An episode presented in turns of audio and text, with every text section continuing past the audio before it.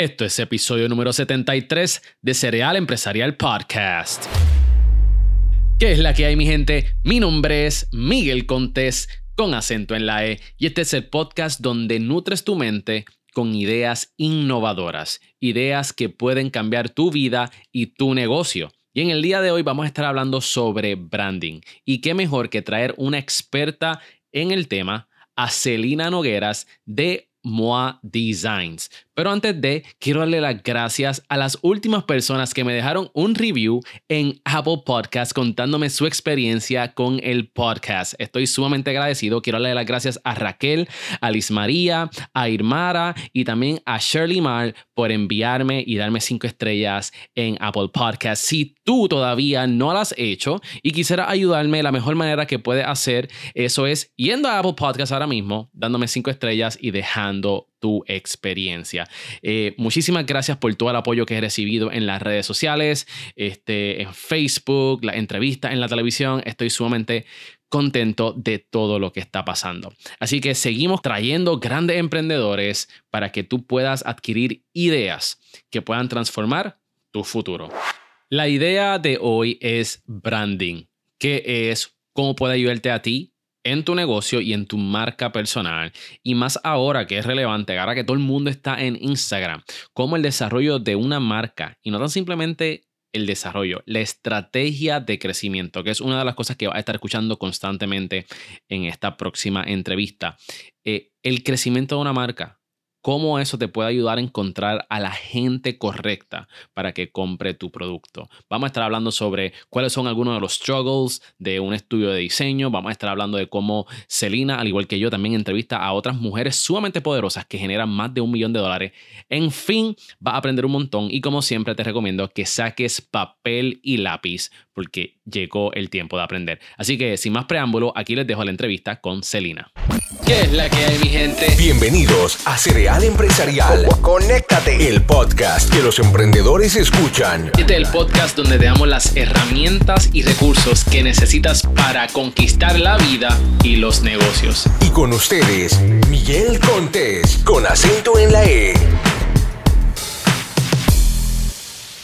Bienvenida, Celina, ¿cómo te encuentras? Muy bien, muchísimas gracias Miguel por haberme invitado. Estoy muy contenta y un poquito temerosa esas preguntas que tú me vas a estar haciendo, que no, no me has dejado verlas antes. Eh, No, no, pero lo más importante es que ya estas preguntas y las contestaciones ya tú las sabes. Porque vamos a estar hablando sobre tu rutina de trabajo. Pero antes de esta, quiero decirte que estas oficinas están espectaculares. Siempre he querido hacer un podcast en el abierto. Como pueden ver, vamos a tirar un par de b-rolls este, para que vean la oficina de MOA. Eh, Muchísimas gracias por eso. Sí, nosotros somos fervientes creyentes del Open Space eh, y creemos también en tener un espacio creativo que estimule la creatividad. Así es que estás bienvenido eh, ahora y en futuras ocasiones también. Está súper cool porque cuando yo entré, yo pude ver a todos tus clientes los productos que tú has hecho con tus clientes. Pero háblame un poquito qué es lo que hace MOA. Es un estudio de diseño y de creación de marcas, nos enfocamos en crear marcas o nuevas o marcas existentes para hacerle un rebrand y hacerle estrategias de crecimiento de marca. Eh, estrategias de crecimiento de marca significan diferentes eh, metodologías que se hacen para que la marca tenga lo que se llama brand recognition, que es diferente a vender un producto eh, per se, sino es, crear cómo ese nombre se nos queda en la mente, cómo es la primera... la primera opción de nombre cuando se requiere a la categoría del producto y también después de eso, entonces, cómo crece dentro de la mente del consumidor y no solamente el consumidor sabe el nombre de la marca, sino sabe los atributos de esa marca. That's amazing. Vi cuando entré que te tiene- tienes tres divisiones dentro de MOA. Y me gustó porque veo todos los productos de tus clientes, pero los tienes divididos en tres categorías. Sí, correcto. Eh, los tenemos divididos en 2D, 2,5D y 3D. Eh, MOA está constituido y lo fundamos Miguel Miranda y yo, que es mi pareja, hace 10 años y él es arquitecto. Así es que por eso es que viene la parte de que hacemos desde el desarrollo de la marca a nivel gráfico hasta la parte de arquitectura. Eso fue una visión que él tuvo de que los estudios de arquitectura debían evolucionar a no solamente dar el servicio de arquitectura. Y entonces de ahí es que sale la parte de, de ser branding y diseño. Y entonces la parte que yo complemento es la parte entonces de estrategias de crecimiento de marca que de alguna manera son trabajos que hace un brand manager Eh, y es como, como tú estás- eres el custodio de la marca y sabes qué estrategias hacer para crecer esa marca dentro de la mente del consumidor. También eres podcaster. Sí. Dame cinco, dame cinco. Eso se merece Sí. cinco. Eso es de lo más duro. Y empecé este año, so ese es uno de mis achievements del 2019. Ok, so te- eres eh, anfitriona y fundadora de Jefas y Jevas. ¿Correcto? ¿De qué se trata eso? Jefas y Jevas entrevista a mujeres latinas dueñas de negocio que generan más de un millón. Eh, y es un podcast de negocio. En ventas. En venta, sí. Eh, y la idea es poder compartir historias ya de negocios en crecimiento o aceleración y expansión para poder entonces eh, entender todas las complejidades que se requiere ya una vez tiene un negocio, porque eh, yo entiendo que ya existen diferentes, tanto blogs o podcasts para eh, promover que la gente abra negocios, pero una vez uno abre el negocio, una vez ya uno lleva un tiempo, entonces vienen otras complejidades. Y hay veces que los empresarios se sienten solos y las mujeres empresarias más todavía eh, y no saben necesariamente o con quién hablar o dónde buscar información. Y entonces la idea del podcast es poderle comunicar a otras mujeres, mira, verse reflejadas de que sepan esta experiencia que te está pasando, este pain que estás teniendo en tu negocio, otras mujeres lo han tenido ya y esta es la forma en que lo han superado. Y entonces ahí, pues obviamente, pues eso ayuda al ecosistema en su totalidad. Eh, tú como emprendedora, tú has llegado a vender más de un millón en ventas. Nosotros no estamos ahí todavía, estamos eh, aiming hacia, Aiming. hacia ese Amy. hacia ese lugar. Precisamente nosotros estamos ahora mismo en una aceleradora que se llama EO Organization, Entrepreneur Organization, y es el programa de aceleración de ellos eh, que nos capacitan precisamente para llegar a esa próxima etapa. En, en términos de nuestro negocio, nosotros estamos precisamente saliendo de la etapa, eh, la primera etapa y estamos en el proceso de growth. Y estamos justo en el brinco y teniendo precisamente los pains que se tienen para llegar a esa próxima etapa. Y, y eso es uno de los temas también que a, a mí también me, me interesa y por lo que también pues eh, fomenté Si, el podcast. si tú te pasas con millonario, estás a punto de, de hacerlo. este, de todas las historias que tú has entrevistado, ya que estamos hablando del podcast, estamos hablando del millón, porque también yo creo que eso es un tema bien interesante. ¿Has podido ver algún tipo de similitud en estas mujeres que llegan a un millón de dólares, a las que has podido entrevistar? No he visto una similitud por la razón por la que llegan al millón. Son historias bien distintas. Lo que sí he visto en términos de similitud, y me ha parecido eh, interesante y, y no lo había pensado de esa forma, es que a diferencia de los hombres, que el hombre que tiene negocios usualmente se forma en negocios, las mujeres en su mayoría, en los casos que he entrevistado, son mujeres que han pasado por una situación personal difícil que las ha llevado a tomar la decisión de, de tener el negocio. Eh, pero básicamente es como una situación que yo le digo como de do or die, ¿no? Que haz o mueres. Y eso entonces es el motor que las lleva y las empuja a hacer estos negocios exitosos, que sería la necesidad. ¿Cómo tú comenzaste con, con MOA? ¿Fue, ¿Tuviste un momento así de do or die cuando comenzaste MOA? ¿O cuéntanos Interes- la historia. Interesantemente, en el caso mío no fue necesariamente así. Eh, yo estudié arte, eso sí. Eh, yo vengo del trasfondo de la cultura y yo en ese momento era una consultora independiente y tenía dos proyectos importantes los que dirigía, que era eh, la revista Entorno del Colegio de Arquitectos, una revista de arquitectura, y también tenía, entonces, la directora de la Feria Arte Circa que fue una feria internacional de arte, y cuando digo internacional venían galerías de Australia, Alemania, España, habían alrededor de 45 galerías y 5 eran de Puerto Rico, el resto eran de afuera, era bien contemporánea, y por seis años fui la directora. Así que yo me enfocaba en proyectos culturales, por la revista es que conozco a Miguel, y entonces eh, él empieza a trabajar conmigo en ese momento. Y entonces nos cae otro proyecto importante de la cultura que fue Grafópolis, que fue una bienal de arte urbano, eh, que era la primera vez cuando se hicieron por primera vez murales a escala gigante. Eh, antes de Los Muros Hablan, antes de Santurce Ley. Ese fue el primer proyecto pionero eh, en ese tipo. Y entonces ahí es que él viene con la idea y dice, mira, yo creo que debes dejarle de trabajar como por tu cuenta, ¿no? Y hacer una, una oficina, una compañía. Ok. En ese momento no teníamos ni necesariamente la idea clara. ¿Y ya eran pareja en ese entonces? Sí, sí. Él, sí, él fue ahí, mira, poco a poco. Buscando, buscando. Exacto. Miguel está trabajando justamente detrás de las cámaras. Y en esta ocasión no tiene los audífonos, así que nos está oyendo. Eh, y entonces, en, en ese momento, él dijo, mira, creo que debemos hacer la oficina. Y entonces yo le decía, pero es que todo el mundo conoce mi nombre. ¿Cómo yo voy a cambiarle mi nombre? Y yo le digo, proponme un nombre, yo te digo. Eh, y él entonces, pues, después de como varias semanas, viene y dice, ah, yo creo que tengo el nombre ya. Y solamente me dio una opción, y era MOA. Y que se escribe una M, dos U y tres A. Y a mí me pareció fascinante porque le- la- lo que él me decía, ¿verdad? La forma en que me lo vendió, es que, bueno, pues se trata sobre ti porque moi en francés significa yo. Así que se trata sobre ti.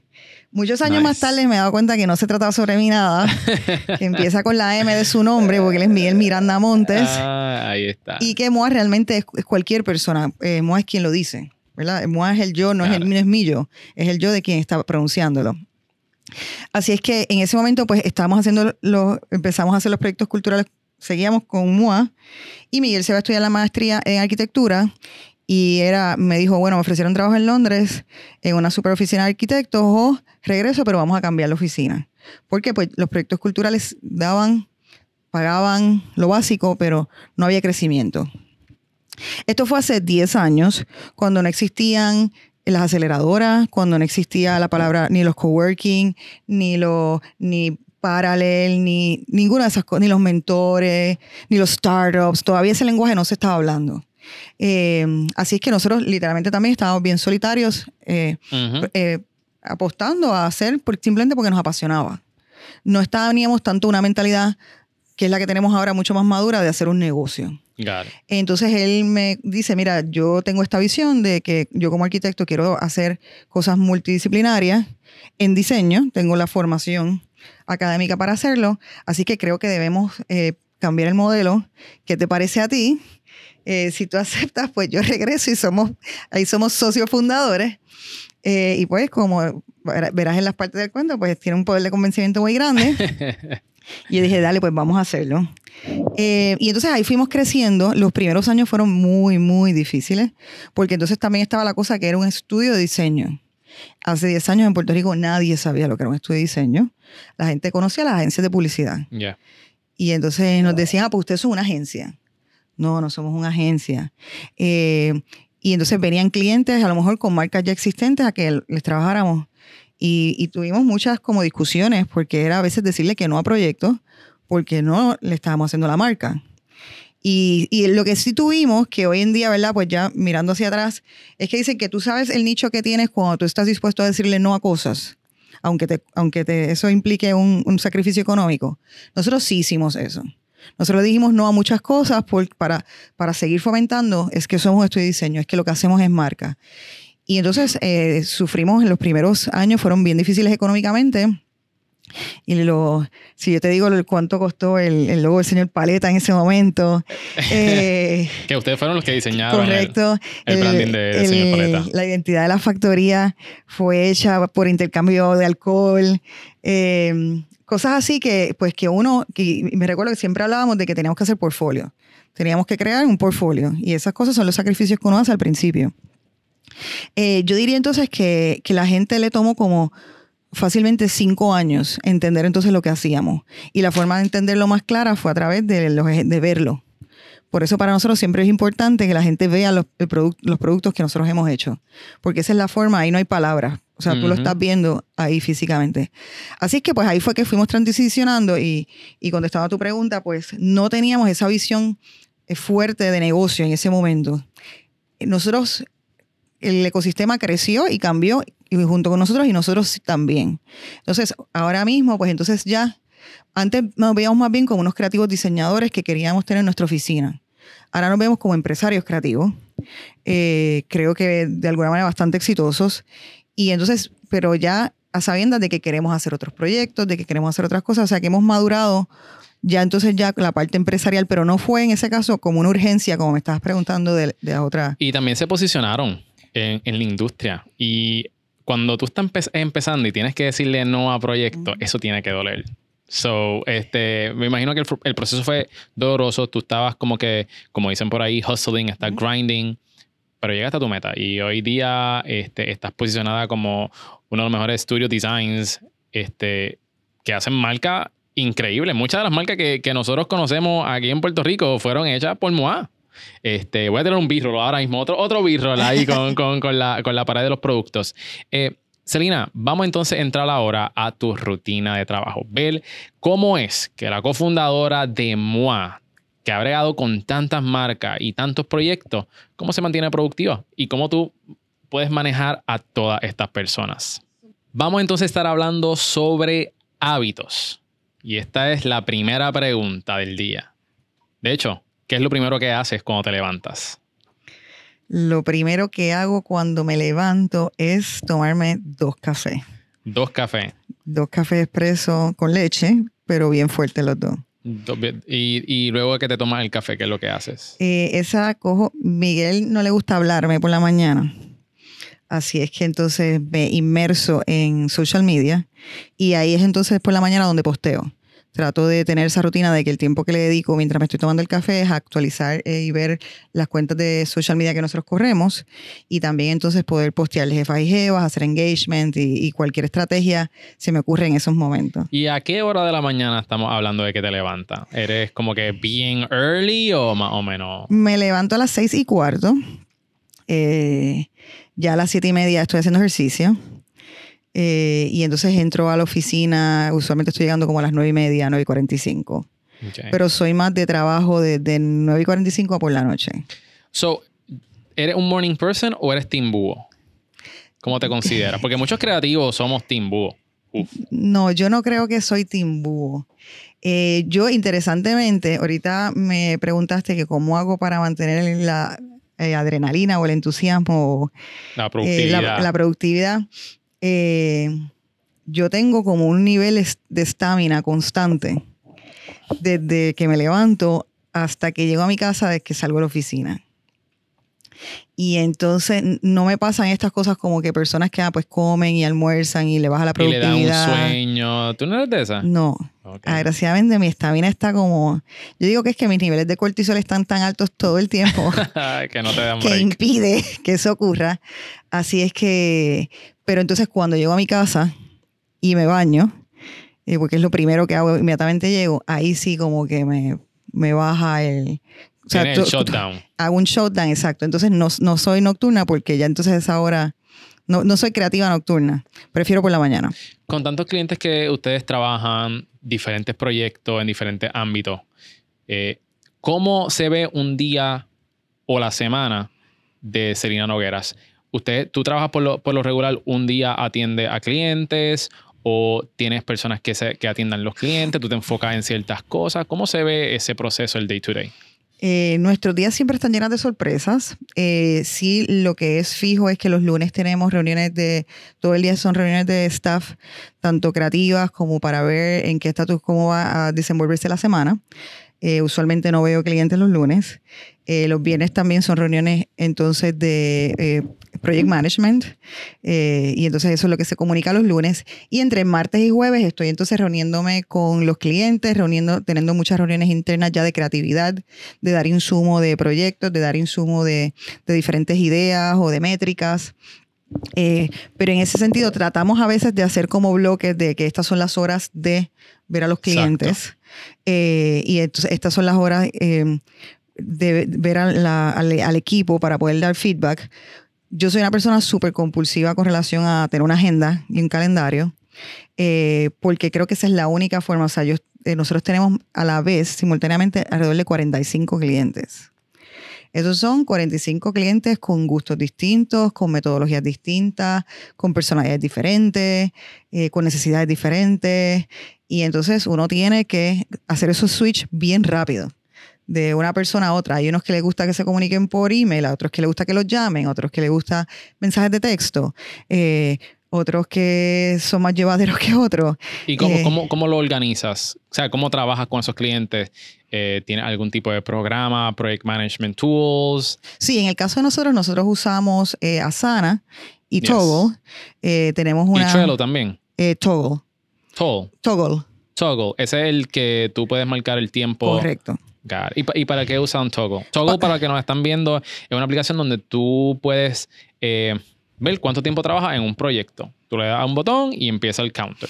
Nosotros lo hacemos particularmente para propósitos internos, para saber cuánto tiempo se le está dedicando a cada cliente y entonces poder hacer unos análisis que hacemos mensuales de de si nosotros cobramos bien el proyecto o no. De, ah, bueno, pues entonces eh, la parte del, rol del project manager no solamente es asignar, nosotros tenemos un project manager, esa persona es la que eh, propone cuáles son los calendarios, se reúne con nosotros los viernes y nos dice, esta es mi propuesta y se hace cualquier revisión, después lo pone en el asana de, del equipo y entonces eh, así es que podemos bregar con todos los clientes a la vez y que no se a, uno, ¿verdad? Porque entonces eso, ay, se me olvidó. O, ay, no hice esto. Y eso es una de, los, de las situaciones de los growing pains, que era lo que estábamos hablando de cuando tú haces, estás eh, brincando de fase ya y está ya, eh, el negocio ya no es solamente, eh, ah, pues yo como consultor o tengo cinco personas y lo puedo manejar, pues esas cosas vienen con complicaciones. Y una de esas complicaciones es que para manejar todos esos clientes, de mantener el servicio al cliente, porque obviamente tienes que mantener el servicio al cliente porque vivimos, esto es una industria de servicio y el servicio es customer service. Em, no solamente es que él haga un buen diseño. Eh, nosotros no creemos en este mito, ah, pues el creativo, ay, es que, como yo he escuchado gente, ay, es que los creativos son así, y o le excusan cosas o los ponen como mentes locas, no organizadas, pues nosotros no somos así. Somos personas bien eh, organizadas y sistemáticas. Eh, y entonces, pues, se lo ponen en la sana. El toggle es porque medimos entonces, ah, bueno, pues al final hacemos el análisis. Este cliente eh, se le cobró tanto y se hizo en tanto tiempo y nos, eh, como oficina nos costó tanto. Y ahí puedes empezar a ver, por ejemplo, qué tipo de proyectos son más profitables que otros, que si, ah, pues este tipo de servicio o lo tengo que cobrar más, no lo estoy cobrando bien porque eh, requiere más cambios. Y ese tipo de análisis, pues el que se hace con la herramienta de todo. Y yo creo que o muchas personas dicen, ah, este, tienen como que fixed pricing, pero cuando vienen a ver, se dejan llevar por lo que está cotizando la industria. Entonces, cuando tú haces eso, te corre el riesgo de eso mismo, que te tardes mucho más en un proyecto que no sea profitable para ti y entonces estás perdiendo. Yo creo que eso es una manera súper este, geniosa de poder entonces este, mantener el tiempo. Y nos hemos dado cuenta de proyectos que, le hemos dedicado muchísimas horas por diferentes razones. O también te das cuenta, ah, pues son mejores los proyectos grandes o son mejores los proyectos chiquitos. O sea, empiezas a... Eh, es importantísimo para tú saber también hacia dónde, los números de hacia dónde debes dirigir el negocio. Eh, ¿Acostumbrada a leer? Sí. ¿Cuánto eh, lees? Leo menos de lo que quisiera. trato de leerme me leo un libro cada dos meses, diría. Me gustaría leerme un libro al mes. Ok. Eh, okay. ¿Escuchas podcast? Sí, escucho. ¿Qué eh, websites está, te gusta visitar? Cuéntanos un poquito de eso. Escucho podcast, estoy escuchando el podcast de. Escucho podcast de mujeres empresarias. Estoy escuchando uno que se llama Hair Money. Y también estoy escuchando uno de Wall Street, que es mi favorito hasta ahora, The Wall Street Journal, eh, sobre de mujeres también, se llama Wealth, um, Wealth Woman. Eh, esos son como los, primordiales que escucho. En términos de, lo, que, de lo que veo o, me entero, no tanto voy más, busco más proyectos. No, no como que consumo mis noticias de un solo lugar, eh, sino que, ah, pues depende de los temas, porque una de las cosas que, que ya hace en la posición en donde yo estoy, pues, es que yo tengo que estar, yo no hago una sola cosa por ejemplo, en, la oficina, en, la parte de la visión, yo soy la parte que más supervisa la parte administrativa. Pues hay veces que necesito estar buscando información sobre cosas de recursos humanos, sobre cosas de contabilidad. Pues entonces voy y busco, eh, a veces busco, no soy tanto de tutoriales de YouTube, soy más de leer. Yo vengo del mundo de la, de la teoría, en lo que estudié y mi formación es teórica, así que prefiero todavía eh, leer. Eh, a ver eh, los YouTube eh, videos. es que es fácil distraerse con YouTube. Tú, buscas algo en YouTube y de momento te aparece un thumbnail, tú, uh, mira qué es esto, y te fuiste por el rabbit hole. Y hablando de, distracciones, ¿cómo tú las combates? Estás manejando muchos proyectos y, y personas, pero llegan las distracciones, eso es parte de la vida. ¿Cómo tú las combates? Yo creo que en eso yo no sé por qué soy muy buena. No me distraigo. O sea, yo, soy súper multitasker. Yo puedo estar en cinco canales a la misma vez. Em, y sí creo que a veces abro eh, el Instagram como automáticamente, simplemente como una forma como de switchar de una cosa a otra. Y eso sí me distrae, pero por bien poco tiempo. Realmente lo que lo miro es menos de 30 segundos. Es como, yo creo que es hasta como un, un tic, ¿no? De, ah, pues déjame abrirlo y después ves tres cosas y ya la, Ese es tu, tu- tu periodo de transición. Exactamente, pero yo estoy en cinco canales a la misma vez y a veces más. Y, y yo cuando digo no me distraigo es que son cinco canales, pero de, de trabajo. O sea que yo soy cuando estoy en cuando yo estoy en el mode de trabajo, que es casi todo el tiempo, pues ahí no me, o sea, estoy bien enfocada en, en, en- en- en hacer las cosas. Entonces, tengo que hacer tantas, son tantas micro tareas que entonces no, no te da tiempo para. O sea, yo no, yo no, a veces eh, antes me daba tiempo, abría, por ejemplo, o el periódico en, en la mitad del día. No, no hago eso. Mencionaste que también tenías como que te das, tienes los niveles de cortisol Sí, en high eso es correcto. y con tantas micro ta- tareas y en tantos canales, ¿cómo tú lidias con el estrés? Porque tiene que llegar el estrés. Yo, yo vivo en estrés. ¿Cómo, Eh, cómo tú breas con tanto estrés eh, constantemente? Una de las cosas que hago es que yo hago ejercicios cuatro veces a la semana eh, y creo que, y no rebajo por los niveles de cortisol. Eh, eh, y eso, eh, yo creo que eso sí me ayuda porque es bastante intenso y eso ayuda de alguna manera a relajarme. Eh, pero también yo he llegado a la conclusión que hay personas que el estrés lo pueden asumir como parte de su vida. Hay personas que no. Mm. También voy a psicoanálisis religiosamente hace tres años. Eso eh, ayuda indirectamente. Eh, yo creo que la, uno tiene que preocuparse por la salud física, como bien, eh, que eso también es importante porque hay veces que uno no se da cuenta que lo que uno come le y- afecta su estado de ánimo. Eso es así. Eh, y tiene que saber preocuparse por la salud mental. Así es que yo, aunque no tenga un- algún problema inmediato o evidente, eh, voy eh, cada dos semanas a psicoanálisis y me parece, eh, para mí es formidable. Y yo creo que es- esas son las cosas que hacen que sí, tú puedes tener estrés, pero, pero yo siento que dentro del estrés, pues es, no me, o sea, no me molesta. Y, he, he pensado a veces incluso que me da gasolina. Pero es porque tengo otras cosas que pues que las tomo en consideración y pues me doy el traguito regularmente. ¿Qué, ¿Qué malos hábitos estás tratando de cambiar? Lo de leer. Eh, quisiera leer, como te dije, quisiera leer más. Yo creo que ese es el, el más importante. Que sí, el, el mal hábito de quizás llegar al, y que obviamente tú estás tan cargado que es más fácil ver una serie que coger un libro. Ujú. So, ese es el. Ah, y la otra cosa que hago en temas de ritual para relajarme cuando llego a mi casa es poner música clásica.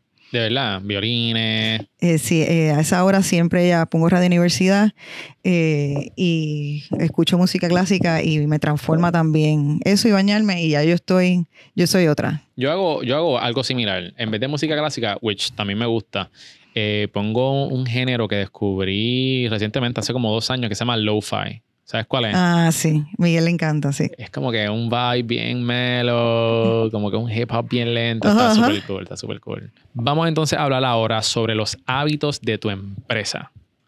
¿Cuáles son los hábitos que más te producen ingresos, Selina? ¿En qué sentido? Por ejemplo, ¿qué cosas, qué tareas o cosas constantes tú haces que tú entiendes? ¿Tú sabes qué? Porque yo hago esto, recibo ingresos quizás a diferencia de otras personas. ¿Cuál tú dirías que fuera esa cualidad? Bueno, en ese caso yo diría que es el- la parte del branding y la creación de marcas. Eh, esa es la parte en la cual nos sentimos que, que tenemos un dominio eh, y, y sobre el mercado y es por la calidad. Para nosotros uno de los valores fundamentales, nosotros le llamamos design supremacy, que es que el diseño ante todo eh, y el buen diseño ante todo. Eso significa que si nosotros nos tenemos que tardar más porque no hemos llegado al punto donde queremos llevar esa marca, eh, lo hacemos y no estamos contando, ah, pues es que ya le dedicaste las horas que eran y entonces pues ya no se le puede dedicar más y sacamos lo, lo que sea que, que salió con esas horas. Entonces eso crea, eh, obviamente pues eso es parte de la cultura corporativa de, interna, pero eso también crea credibilidad en- entre las personas que vienen eh, y a la vez entonces, pues eso hace obviamente que tenemos más clientes recurrentes y, y que eso se convierta ¿no? en un asset eh, para la empresa, diría yo. Yo creo que eso es muy importante que you don't rush things. Yo creo que también eso te te permite hacer un trabajo eficiente y estás educando a tu cliente de cómo tú trabajas. Sí, es Y- correcto. Aquí han venido gente que dice, ah, pues mira, este... Dame un logo para mañana. eh, ajá, o, pa- o para este mes. Nosotros no hacemos eso. Y así mismo se le explica y ha habido personas que en la misma reunión pues se paran y dicen, ah, bueno, pues, pues, pues bye. Y pues para nosotros pues está bien. Porque parte de, yo creo que eh, una de las cosas que es importante para un, empresario es lo que hablamos ahorita, uno saber a qué te quieres dedicar y qué no quieres hacer. Y lo que nos dije ahorita es que la razón por la que nosotros no queríamos eh, involucrarnos en publicidad, que todo el mundo decía que éramos, ah, ustedes entonces son una agencia y nosotros decíamos que no. Eh, las discusiones con, mm, entre Miguel y yo era, porque ese era el cash cow, eh, que pudiera haber sido el cash cow. Y no estar pasando tanto struggles. Pero era bien importante para nosotros hacer algo que nos hiciera felices. Y sabíamos que haciendo eso no éramos, íbamos a ser felices. Eso no es lo que a nosotros nos llena. Entonces, eso no significa que yo no le pueda hacer. Al día de hoy sí le hacemos una campaña a un cliente nuestro. Eh, Cuando dices cliente nuestro, es que que le haya trabajado la marca. Y puede ser un cliente desde nuevo hasta nosotros tenemos eh, hemos hecho Malta India hemos hecho ahora lanzamos a Chef Piñeiro eh, Cocomo o sea estamos eh, Tactical Media. Estamos ya trabajando con marcas puertorriqueñas con años de trayectoria. Eh, y a esas sí le podemos hacer campañas pero no a gente que viene ah, pues yo solo quiero que tú me hagas una campaña entonces, esa, esa práctica de saber lo que quieres, saber lo que, lo que quieres trabajar día a día, porque eso es lo que hace que, que las 12 horas que le metemos, que los fines de semana, que los días libres, que todo el mundo está en la playa y nosotros estamos aquí, eso es lo que hace que no te pese. Que tú sabes, ah, mira, es que yo quiero hacer esto. Eh, esto es lo que me gusta hacer. No estoy dando un servicio que yo no quiera hacer. Y la otra cosa que Miguel y yo también tenemos claro es que nosotros ofrecemos servicios que él y yo podamos dar. Que si everything fails, si pasa una hecatombe y no hay más nadie, él y yo podemos dar el servicio y no pasa nada. Eh, en vez de entonces de ofrecer servicios que nosotros no, no dominemos. en qué gastas el dinero y en qué lo inviertes. En mi vida personal, Sí. ¿en qué gasto el dinero? Eh, invierto el dinero. Invierto el dinero en eh, cuentas de seguro de vida combinado con otras eh, herramientas eh, de banco.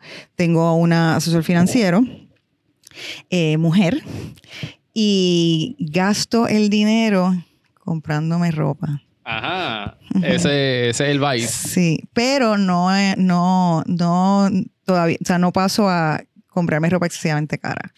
Así que Estamos aquí en tu oficina, Open Space. ¿Cuántos empleados tienen? 15. ¿Cómo, ¿Cómo puedes manejar a 15 empleados? Si tuvieras que recomendarle o darle un consejo a, em- a- a emprendedores que tengan alrededor de 15 empleados, ¿cuál fuera ese consejo? Eh, la cultura corporativa es lo más importante.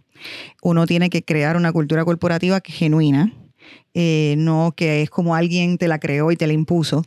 En el caso eh, de nosotros, pues nosotros eh, hacemos una, fomentamos una cultura corporativa que, que va a la par con lo que Miguel y yo creemos. Eh, el Open Space es parte de eso.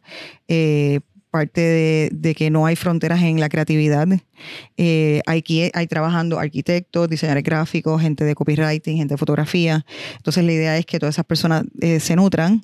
Hacemos desde presentaciones de los viernes, en las cuales tenemos, traemos cervezas y cada persona presenta lo que han hecho eh, durante las últimas dos semanas. Eh, tenemos un club de libros mensual. Eh, nosotros le fomentamos al equipo que nos diga qué libros comprar, pero ellos también entonces traen libros mensualmente y entonces sacamos un día y hablamos sobre ellos. Eh, tratamos de hacer actividades en, en grupo. Eh, se come un montón aquí en estas oficinas. Agraciadamente tenemos muchos clientes de comida que se pasan trayéndonos snacks. Eh, hacemos diferentes cosas que, a- que van con relación a lo que nosotros nos gusta. Nosotros decimos este, work hard, play harder. Eh, así que eso, pues, lo fomentamos. Siempre hay música eh, cuando entras al espacio. Así que son cosas que, que eh, van con relación a la cultura corporativa y eso yo creo que es bien importante porque las personas necesitan un lugar donde yo siempre digo que uno está más tiempo en el trabajo en general que en su casa o con, con otra persona. Por tanto, tú tienes que hacer lo posible porque esas horas que estén ahí realmente tú la estás pasando bien. Y pasando bien no significa que no tienes estrés por trabajo, significa que te sientes cómodo. Nosotros no fomentamos aquí, puede venir una persona que trabaja aquí que sea excelente y si esa persona no es un fit a la cultura corporativa, esa persona viene a querer eh, poner chismes o no tiene la actitud correcta, pues nosotros, eh, por más bueno que la persona sea, no, no está en este equipo. ¿Y qué ustedes buscan cuando van a contratar a alguien para su equipo? Yo pienso que lo primero que buscamos en, en caso eh, de la parte mía es, eh, uno, inteligencia, proactividad y multitasking. Eh, en el caso de Miguel, buen diseño y también eh, nosotros venimos de la, de la ética de trabajo de arquitectura realmente. Si, si uno fuera a analizar la oficina, la oficina se deja llevar más con el modelo de arquitectura. Eh, la gente de arquitectura está trabajando largas horas haciendo muchas iteraciones. No creen que ah, yo salí con la, con la opción más fácil y rápida, sino yo estoy investigando, veo research, hago múltiples opciones, de esas múltiples opciones van a salir muchas cosas y sigo metiéndole. O sea, es, es una, es una very hardworking ethic. Eh, y nosotros tenemos eso en general, o sea, nosotros hemos traspasado eso a la forma en que trabajamos. Eh, Así es que yo creo que eso, eso pudiera ser lo que la, parte de, diseño busca, pero es un- una aptitud general que nosotros somos los primeros que, que la vivimos. Super cool, me encanta. Yo creo que también la cultura organizacional de una empresa es vital para que todo el mundo se lleve, que esté en armonía y que puedan producir más. Yo creo que a la larga lo que estamos buscando es optimizar el tiempo y la productividad. Y cuando la gente no se siente bien, no pueden producir. Eso es correcto, sí, y la gente tiene que sentirse eh, feliz en lo que está haciendo, ¿no? Eh, creería yo que, que eso es lo que uno debe realmente aspirar y en, en términos de las empresas hoy en día diría que eso es como encontrar esas cosas que, que tienen en común el equipo que uno puede entonces fomentarlo para que se eh, mueva hacia adelante y que ese tiempo que están ahí pues sea un tiempo bien apreciado.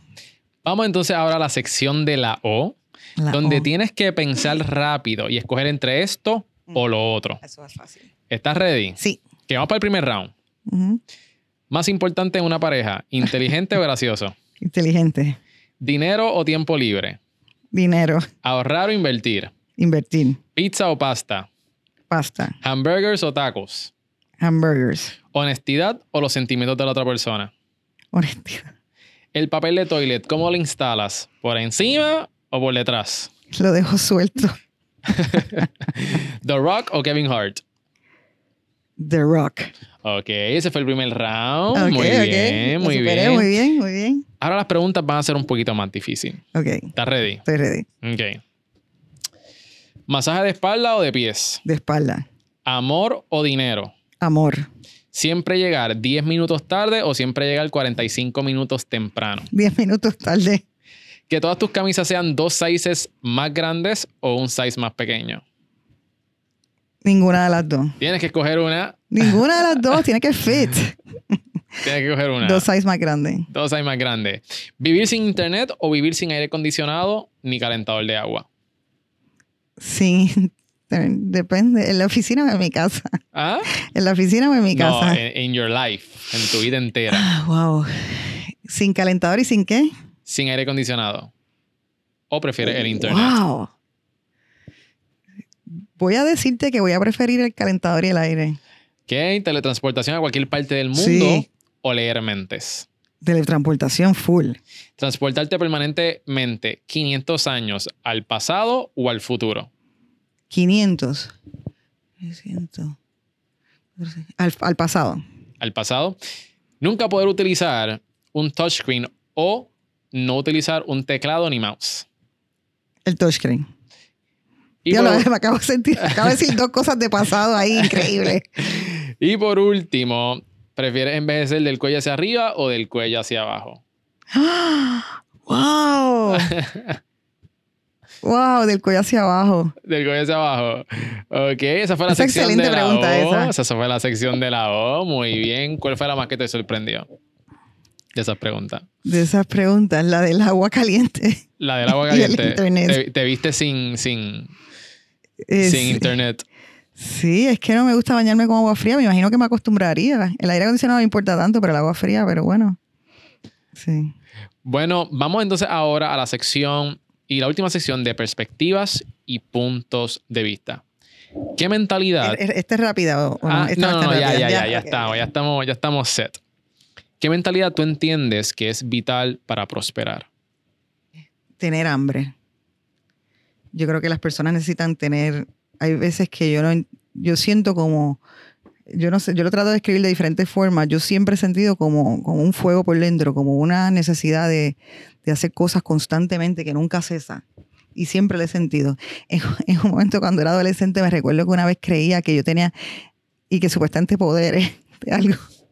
Porque yo decía que tenía tanta energía por dentro, que yo sentía como tanta, y no, y no podía describirla ni, ni quizás canalizarla, pero yo sabía que yo sentía como esta urgencia de cosas que no sé necesariamente todavía, he tra- sigo tratando de, con mi psicoanalista de ver de dónde es que salen, pero sí, yo creo que si la gente no tiene hambre, la vida les pasa por encima. ¿Cómo no- nosotros podemos tener hambre? ¿Cómo no podemos? ¿Cómo podemos tener hambre? ¿Sabes? ¿Cómo, ¿Cómo podemos tener quizás esas ganas, esa energía? Yo no sé cómo eso se educa. He roto la cabeza porque quisiera, el día que lo domine, quisiera ayudar a la gente a tenerlo. Eh, pero yo siento que vivimos, ¿cómo uno va a pensar que va a pasar por esta eh, vivencia, ¿no? Por la vida y no dejar una huella o simplemente dejar que la vida le pase por encima eh, y no hacer algo eh, que, que marque la historia. Y entonces yo creo que eso para mí es como yo pienso eso todo el tiempo, pero todo el tiempo. Y ando tratando de hacer como una estrategia diferente para, para eso. Y esas cosas cambian, ¿no? También lo que uno quiere hacer no siempre es lo mismo. Eh, pero no sé, es como una pasión que, que yo creo que uno tiene dentro, no sabría cómo se educa ni de dónde salió. Me, me quiero quiero, lo, Yo creo que una de las quiero resolver maneras... ese misterio. Yo creo que una de las maneras eh, para uno tener hambre y tener pasión y ese fuego por dentro, yo creo que es teniendo metas claras y soñando en grande. Muchas personas no tienen quizás una pasión porque no tienen metas, no, no tienen sueños grandes los, grandes los cuales ellos puedan aspirar. Así que, y yo pasé por eso. Yo me acuerdo una vez que yo me sentía sin esperanza, que yo pensaba que yo no podía echar hacia adelante y realmente no tenía, me di cuenta que yo no tenía metas desarrolladas o metas simplemente para alcanzar esto, quiero alcanzar esto. So que yo creo que uno de los primeros pasos para tener ese fuego por dentro es establecer metas claras y, Y- grandes. Y yo creo que hay veces que es que la gente, se, porque hay veces que tú le preguntas a las personas eso, cuáles son tus metas, y se le hace bien difícil contestarla. Y es que yo creo que hay veces que la gente se va de a sí mismo ese, ese tema. O sea, como, como que la pregunta le sale en la mente y se distraen con otra cosa y no se la contestan. Y entonces al no contestársela, pues siguen fluyendo y no se ponen una En meta. este autopiloto. Exactamente. Y eh, entiendo lo que dices de las metas y las metas puede ser, no tiene que ser, está súper chévere que sea como una meta clara y exacta, pero hay veces que a lo mejor no tiene que estar tan clara, pero, pero, pero sí quizás unas coordenadas, ¿no? Ujú. Que tú puedas... me, me- me voy a dirigir hacia, hacia acá. Ok. Y mucha gente no se pregunta cómo. Ok. Esto es lo que yo Exacto, quiero. también. Esto es lo que yo quiero. Pero, ok.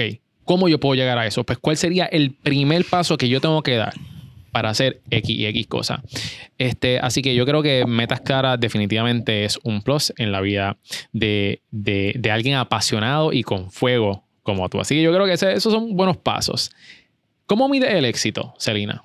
Ay, es una pregunta complicada. Pues porque el éxito es relativo. Claro. Eh, y yo eh, hablo esto todo el tiempo que cuando uno llega a una meta, o por lo menos yo, ah, pues entonces ya quiero la próxima. So, entonces es como una insatisfacción de que constante, que yo creo que eso hace, es parte de lo de que, del motor, ¿no? De que, ah, pues si ya llegaste, querías hacer, por ejemplo, pues querías tener la oficina eh, exitosa y que los clientes estén llegando y que no tengas que salirlos a buscar y, y que esté corriendo el equipo, etcétera. Ah, pues entonces ya quiero, entonces que la oficina sea internacional. Ah, pues ahora quiero que, que la oficina tenga muchos branches en diferentes ciudades. Ah, pues ahora quiero, ya fuimos a la Bienal de Londres, pues ahora quiero ir a otras bienales que tú me dices, ah, pero tú tuviste reconocimiento y tuviste éxito, fuiste a la Bienal de Londres y yo, ajá, y quiero ir a otras bienales ahora. Exacto. So, para mí eso es como ya pasó, ¿eh? eso es agua pasada, so, no me molino, literal. So, no me anclo en, ah, pues hiciste eso, o sea, eh, hi- hice un libro de arte, eh, pues entonces quiero hacer la exhibición, ya el libro pasó. Entonces, eh, no sé si eso es saludable o no, pero yo no, hay gente que no, que se regodea entonces. Yo he visto gente que se regodea en éxitos de hace 10 años y todavía siguen como dándole vuelta a la misma cosa. Eh, así es que el éxito para mí es algo que se mueve, eh, yendo a tu contestación, que, que te hace sentir que tú lograste alguna, o sea, te pusiste una meta, la lograste, fuiste exitoso, pero ahí mismo inmediatamente llega, se acabó Exacto. y viene el otro exitoso. El éxito es como una cosa que, es- que, que se va moviendo quizás de metas que te pones. Eh, yo tengo unas metas bien altas eh, eh, que son a, largo, a corto y a largo plazo, pero que son eh, Y grandes. te, y eso es lo que te mantiene emocionada. Eso, Eso es es lo que te, eso es lo que te mantiene como que Eso es- engaged con lo que tú quieres Eso es hacer. correcto, porque yo, eso, eso es muy, muy correcto, eso que acabas de decir. Eh, y quizá a lo mejor ese es el, ahora ahí proviene lo del fuego, ¿no? Porque entonces yo quiero hacer cosas para llegar a esa próxima meta. O sea, ah, pues ahora yo tengo X metas para el próximo año, pues, y yo soy una persona así de estrategia. O sea, la, no es en vano que yo soy con el, el creative strategist, ¿no? Eh, yo, tú me dices el problema y yo te voy a decir la solución, pero la solución basada en una estrategia. Y entonces, eh, sí, yo creo que esa estrategia es bien importante eh, para lograr entonces la meta, pero cuando la logras y ya viene otra, pues entonces eso es lo que te mantiene pompeada y sí, eh, inventándote cosas, porque hay gente que dice, pero ¿y cómo tú no paras? O como que ya lograste eso. No, ahora quiero lo próximo. Eso es así. Eso es una cualidad de los emprendedores masivos que he Ujú. entrevistado. Correcto. que siempre están buscando qué hacer próximamente. Tienen sus metas, las alcanzaron. Ok, chévere, chiji chija, Exactamente. tres aplausos, Vamos vamos, para la para, próxima. vamos para la próxima. Y yo creo que todos nosotros, nuestros emprendedores, debemos tener la mentalidad de que satisfechos, sí, conformes, Nunca. jamás. Celina, ¿de qué cosas te arrepientes? Anda. Me arrepiento de no haberme quedado en Inglaterra cuando terminé mi maestría y haber tenido oportunidad de trabajar allá y haber regresado a Puerto Rico inmediatamente. ¿Cómo lo superaste?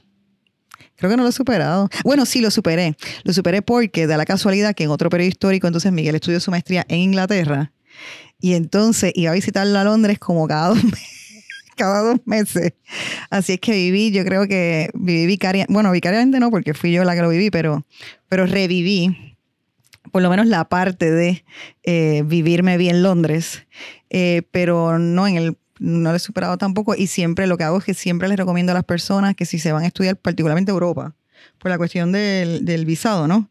La mejor oportunidad es que termines la universidad y cojas ahí inmediatamente la experiencia, porque si no, no vas a poder regresar acá y después volver. Mm, No te van a dar la, la visa, va a ser bien, bien cuesta arriba. So, esa es como un consejo entonces que yo lo aprendí, que cometí ese error y pues le aconsejo a las personas que cuando hagan maestrías en Europa, que todo el mundo debe hacer una, eh, pues entonces se queden por allá un tiempo viviendo y experimentando vivir fuera. ¿Tienes mentores? Sí, sí. Diría que Sofía Stolberg es mentora. Eh, también eh, Raquel González, que es la persona de, que me asesora en finanzas. Eh, y parte de la idea, precisamente con jefas y jevas, es acercarme a otras eh, mujeres eh, mentoras en la vida. ¿Cuál es el mejor consejo que estos mentores te han dado? eh, lo que transformó mi vida fue la frase de Nelly Galán que dijo, don't buy shoes, buy buildings. Y eso transformó mi mentalidad con relación a, a lo que uno invierte como, mu- como mujer. Lo que nos han dicho de la sociedad, ah, pues que no es que la sociedad te impone, pero te lo pone ahí muy fácil, no, ah, pues cómprate carteras, o sea, yo vengo del mundo del diseño, so estoy pendiente al mundo de la moda y, aprecio las cosas de diseño. Pero las cosas de diseño obviamente pues son sumamente caras y, zapatos, eh, tanto zapatos, cartera. Y entonces uno pensaría y todo el tiempo como que te, te están bombardeando como para que tú compres ese tipo de cosas. Pero en verdad son cosas de más de mil dólares, dos mil dólares. Entonces el contexto cuando ella lo dijo de que, mira, esos dos mil dólares que tú gastaste en una cartera, tú los pudiste haber guardado para el pronto de una propiedad que te va a dejar dinero. Y realmente eso me abrió mucho los ojos en términos de, de entonces las decisiones que yo estaba tomando con mi vida eh, financiera. Así que yo creo que eso ha sido sumamente importante para transformar una mentalidad eh, de una mentalidad consumerista a una mentalidad de, ah, pues tienes que invertir dinero. ¿cuál ha sido el momento más difícil de tu vida y si lo puedes compartir con nosotros? El momento más difícil de mi vida diría que ha sido em, una situación de salud eh, por la que atravesamos familiarmente, eh, Miguel y yo. Y em, pues lo más reconfortante de eso es pues saber que se salió de la situación, eh, que eso nos da fuerzas para, para saber hasta cuando te pasa una cosa como esa, que es, una, es un life-threatening eh, disease y, situación, que tú estás eh, confrontado con la posibilidad de la muerte, pues eso también te hace darte cuenta de, de que la vida es efímera, de que de por qué entonces es que pasamos por ella. Si queremos lo mismo que hemos hablado, que si queremos pasar por ella simplemente por pasar o si queremos dejar una huella, pero a la vez entonces te da las herramientas para entender cómo tú como eh, individuo trabajas con situaciones en las que son situaciones súper complejas.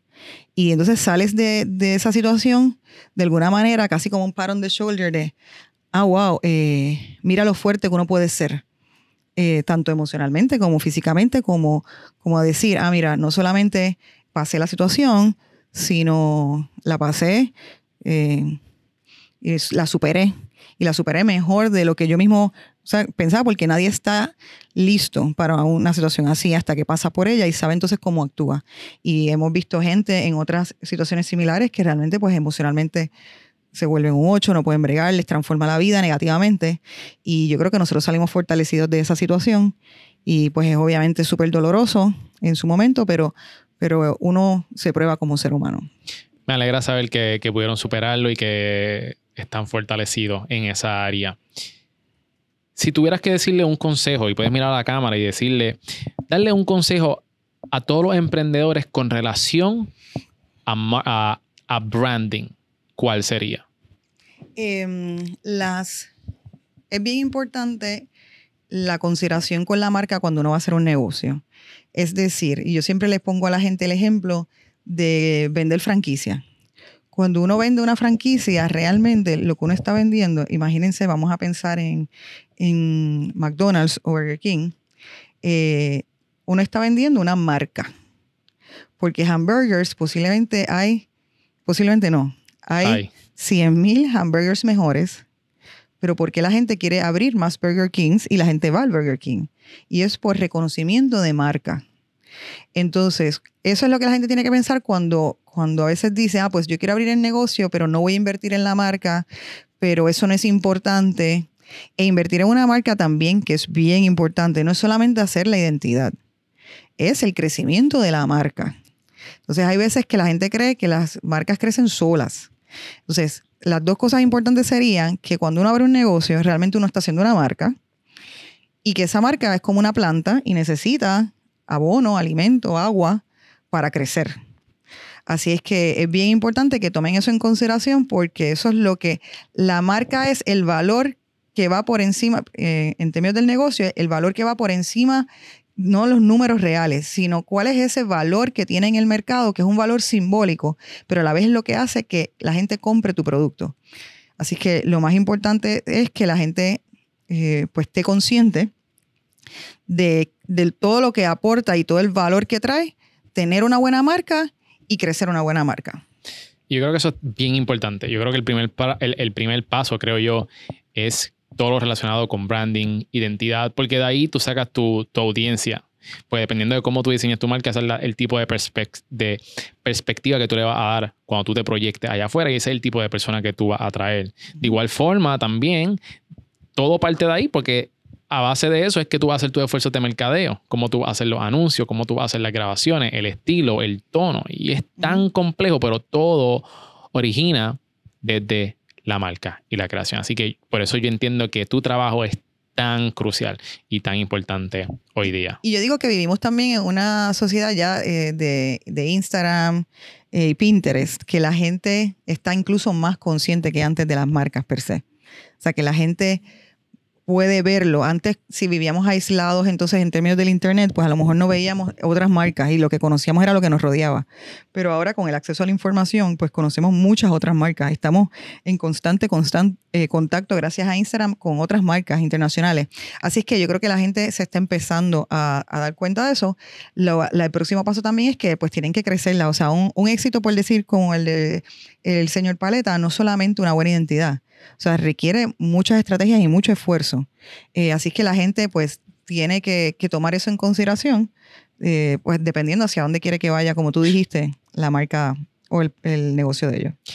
Selina, ¿cuál es tu por qué? ¿Por qué tú te levantas todos los días a dar lo mejor de ti? ¿Qué es lo que te mueve? Eh, yo creo que quiero ser la mejor en lo que hago. Quiero que aquí en MOA seamos los mejores en lo, que hacemos. Quiero que a los negocios que nosotros eh, les servimos sean súper exitosos.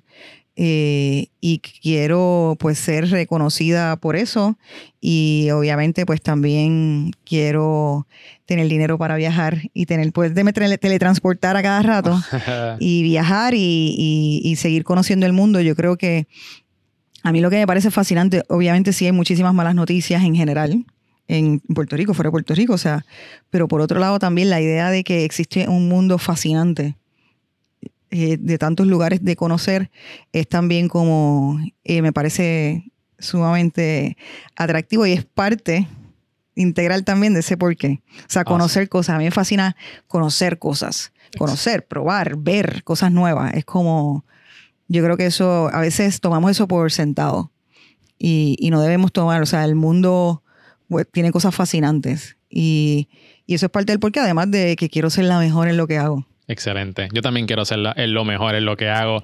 Así que estamos conectados. Celina, muchas gracias por estar aquí en el podcast. Me disfruté esta conversación donde las personas pueden conocer más de ti. Pueden conocer más de nosotros en moa.design. Moa se escribe una M, dos U y tres A. También me pueden seguir como Celina Nogueras, Jefas y Jevas. Eh, en Facebook y en Instagram como Celina Nogueras y por Moa Design. Así que por las dos tienen que seguirnos, por las dos. Quiero darte las gracias por la entrevista. Me hiciste preguntas que mucha gente no me ha hecho nunca, así es que... Y, estoy seguro que, que, preguntan en la sección de la voz que jamás nadie te ha hecho. Exactamente, así es que me cogiste un poquito desprevenida en algunas. Así que la gente va a tener así, mira, porque yo soy sincera, así que todo lo que escuchaste fue sinceridad, así que la gente iba a conocer de mí. Pues muchas gracias. Espero tenerte en otra ocasión en el podcast para seguir hablando sobre diseño, sobre branding, que yo creo que es tan importante, pero gracias por compartir tu rutina de trabajo con nosotros. Así que asegúrense de, eh, de visitar la página de Moa Design y también de seguir a Celina Nogueras. Esto es todo por hoy. Asegúrate también de visitar cerealempresarial.com, la parte de los cursos, y te, tenemos webinars gratis para que tú puedas comenzar en esa industria de finanzas y de social media. Y si nos estás escuchando a través de Apple Podcast, te voy a pedir por favor que nos des subscribe y que también nos dejes cinco estrellas con tu review de cómo este podcast te está ayudando. Eso es todo por hoy. Mi nombre es Miguel Contés con acento en la E y nos vemos en la próxima.